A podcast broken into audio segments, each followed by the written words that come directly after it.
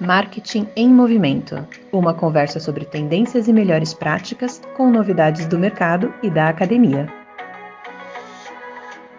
Olá, você profissional, estudioso, pesquisador e, por que não também, curioso do mundo do marketing. Estava com saudades? Nós também, eu sei, tiramos umas férias.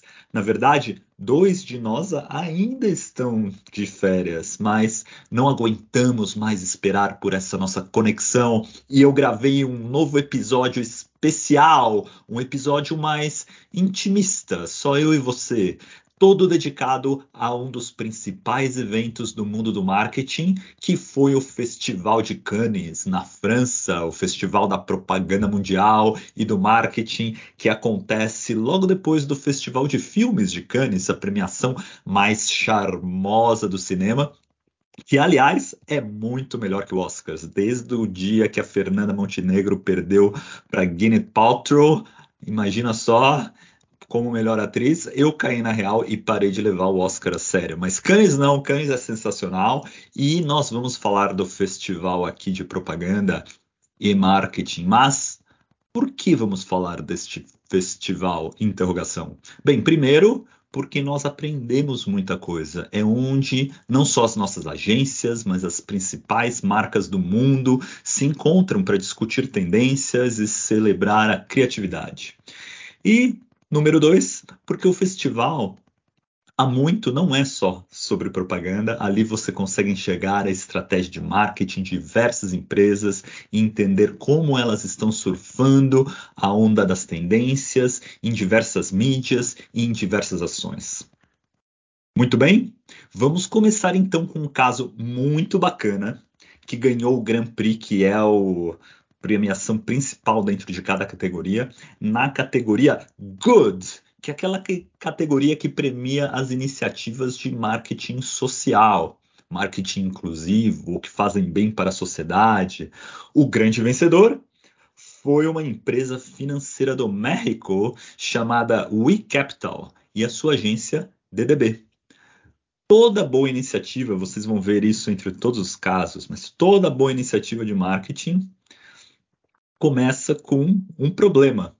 E o problema que a iCapital queria atacar é o fato de que muitas pessoas no México, principalmente mulheres periféricas, não conseguem ter acesso a crédito. A maioria não tem conta no banco, vive na informalidade e por isso não consegue empréstimo para avançar sua vida, seus negócios. E aí, como uma boa iniciativa de marketing também pede, Logo a seguir vem uma boa sacada, que é o tal do insight, a grande ideia. E neste caso também eles tiveram uma baita sacada. Essas mulheres, na verdade, já possuem histórico de crédito, só que é um histórico analógico, que está registrado nas, nas famosas cardenetas né, de mercearias, de pequenos comércios espalhados pelo México, aquele caderninho o pessoal vai lá, muito parecido com o Brasil, ainda hoje você vai o dono do pequeno comércio anotando ali coisas à mão que o pessoal deixa para pagar depois e põe na minha conta. Ali tem uma informação muito rica do que as pessoas compraram, quando elas pagaram, se elas pagaram. E aí vem a terceira parte que toda grande iniciativa de marketing tem, que é a execução e qual é o plano para fazer aquela ideia genial uma realidade, uma coisa que funciona e que dá resultado. A empresa, junto com a sua agência, criaram um site, um programa chamado Data Tienda, que ajuda os comerciantes no website a colocar de uma forma bem simples os dados que eles têm nos, nos caderninhos e trazer isso de uma forma digital. E para isso funcionar melhor, eles integraram o sistema com o WhatsApp, porque aí fica muito mais fácil para o pessoal conseguir mandar essas informações. E aí, para concluir a quarta parte de toda grande iniciativa de marketing, vamos falar do que? Dos resultados. Né? Eles conseguiram até o momento, com essa iniciativa, o cadastro de mais de 50 mil mulheres e a análise dos dados que eles obtiveram conseguiu já liberar crédito para 23% dessas mulheres. E esse crédito muda a vida das pessoas, como o exemplo de uma senhora que finalmente conseguiu comprar uma máquina de costura e fazer um pequeno negócio dela funcionar e começar a ganhar uma renda. Um excelente caso de criatividade que mostra como marketing, quando é bem feito, não só gera crescimento para as empresas com geração de demanda, fidelização do cliente, construção de marca, mas também uma parte que eu particularmente acho fascinante, também pode criar novos modelos de negócio, ampliando o mercado das empresas. Bárbaro esse caso do México e o prêmio mais do que merecido. Quem quiser ver o caso em detalhes, o link está no nosso site marketingmovimento.com.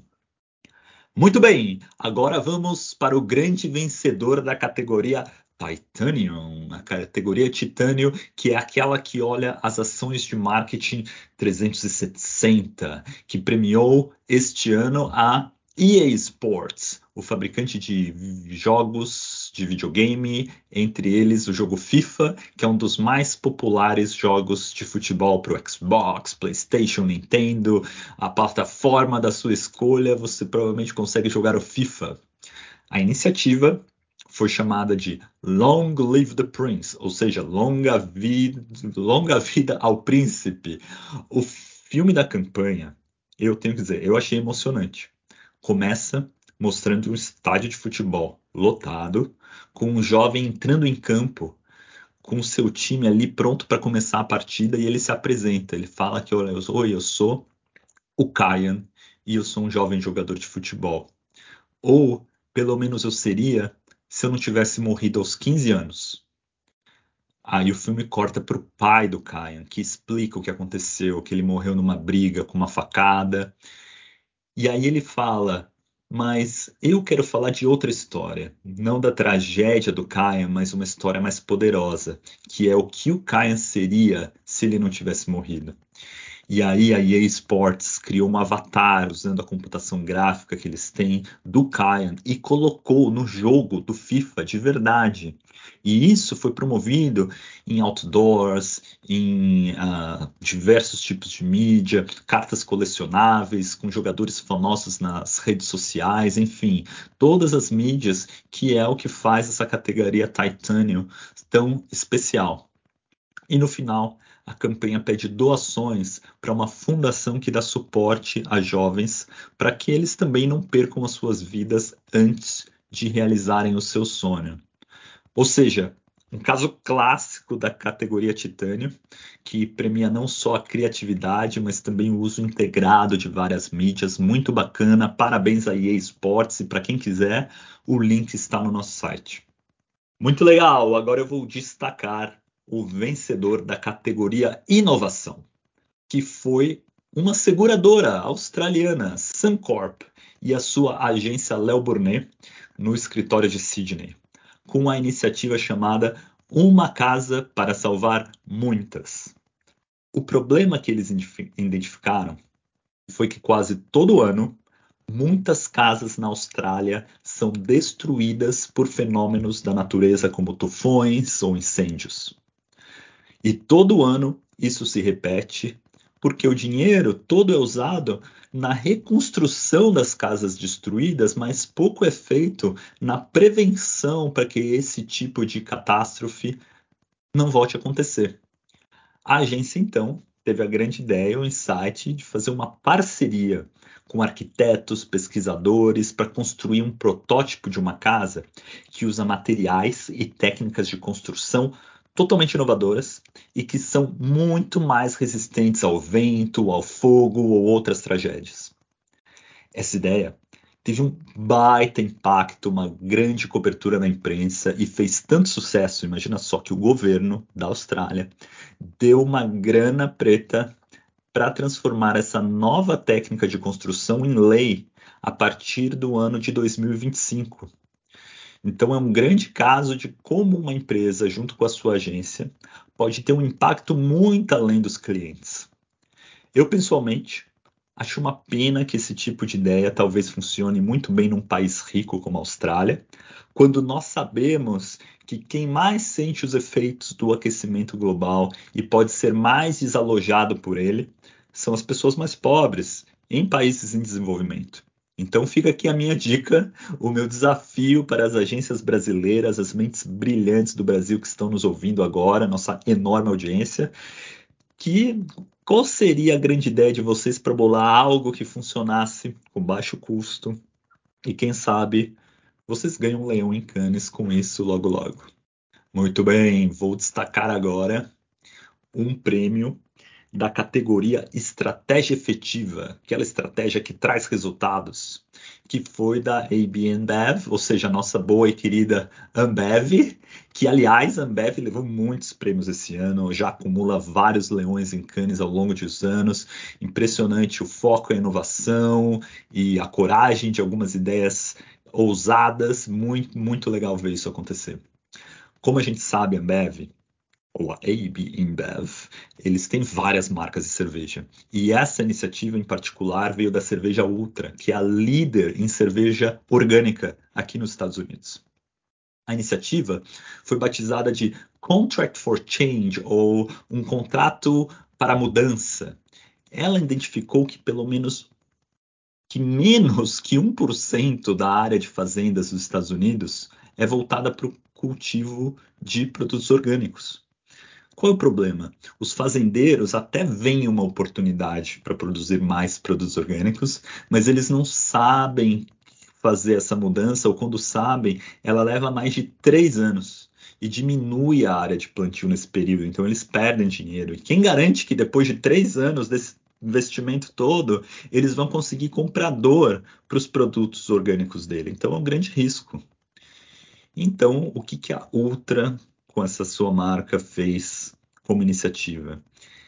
Ela assinou um contrato, ofereceu contrato para fazendeiros, garantindo a compra daqui três anos da sua produção e ajudando os produtores durante esse período de transição. Isso foi oferecido para todos os agricultores dos Estados Unidos. Então imagina o buzz, imagina o que isso gerou na mídia dessas comunidades e teve uma boa cobertura na imprensa. Até o momento, eles já fizeram um contrato que equivale a mais de 100 mil acres de terreno para aumentar a produção de produtos orgânicos e já garantiram uma oferta maior de até 25% nos insumos orgânicos para cerveja. Então, muito legal, muito interessante esse caso que é, eu quis puxar porque é um dos vários prêmios da Embev, achei que eles mereciam destaque. Olha, são muitos os premiados. Nós não teremos tempo de falar sobre todos eles aqui. Daria para fazer uns 10 podcasts e esse é um podcast mais curto, intimista, aqui entre nós, só com alguns destaques. Então, o nosso finalista aqui, o que eu resolvi fechar o programa, foi a premiação na categoria Design, que foi a minha preferida esse ano, porque não somente ela é genial, mas ela também é muito próxima da realidade do Brasil. É uma iniciativa que vem de Portugal e com a editora Pinguim, Pinguim Books. Olha que genial. Portugal, assim como o Brasil, viveu anos de ditadura militar época em que os livros eram censurados e o pincel azul usado pelos censores virou um símbolo de toda aquela repressão que torturou e assassinou tanta gente por mais de 40 anos. Para celebrar mais de 50 anos do fim da ditadura no Portugal, a Pinguim deu um livro e um pincel azul na mão de artistas para que eles pintassem deixando só algumas palavras de cada página de fora, de forma que as palavras que sobraram formassem poemas. E eles transformaram então a censura do livro em uma arte, de uma maneira genial, que vale muito a pena você entrar no nosso site para conferir o visual, afinal de contas é uma categoria de design, então é limitado o que eu posso passar aqui no podcast, mas vale a pena teve uma bela repercussão na mídia e o livro acabou sendo adotado por escolas para ensinar o que, que era censura durante a ditadura. E como disse a historiadora brasileira Emília Viotti, um povo sem memória está fadado a repetir os erros do passado. Eu espero que esse prêmio traga um cheirinho de alecrim, como disse o Chico Buarque na música Tanto Mar sobre a Revolução dos Cravos, e lembre todos nós do nosso passado, que não pode voltar, em uma época tão conturbada em que a nossa democracia brasileira balança na corda bamba de sombrinha. Só quer a volta de um regime autoritário quem cresceu lendo e acreditando esses, nesses livros censurados, que infelizmente recebeu uma visão torta da história. Eu gostaria que cada uma dessas pessoas recebesse um livro desse da Pinguim para refletir através da arte. E com isso nós encerramos o nosso programa especial sobre Cannes. Tem muito mais, você pode conferir todos os nossos premiados no nosso site marketingmovimento.com e esperamos voltar em breve com a volta da Cavita Ranza do Andrés Veloso, depois deles curtirem as suas férias Foi merecidas. Um abraço a todos e até mais. Fiquei contente Ainda guardo renitente um velho cravo para mim. Já murcharam tua festa, pá, mas certamente esqueceram uma semente em algum canto de jardim. Sei que há léguas a nos separar, tanto mar, tanto mar. Sei também quanto é preciso para navegar, navegar. Canta primavera, pá, cá estou carente.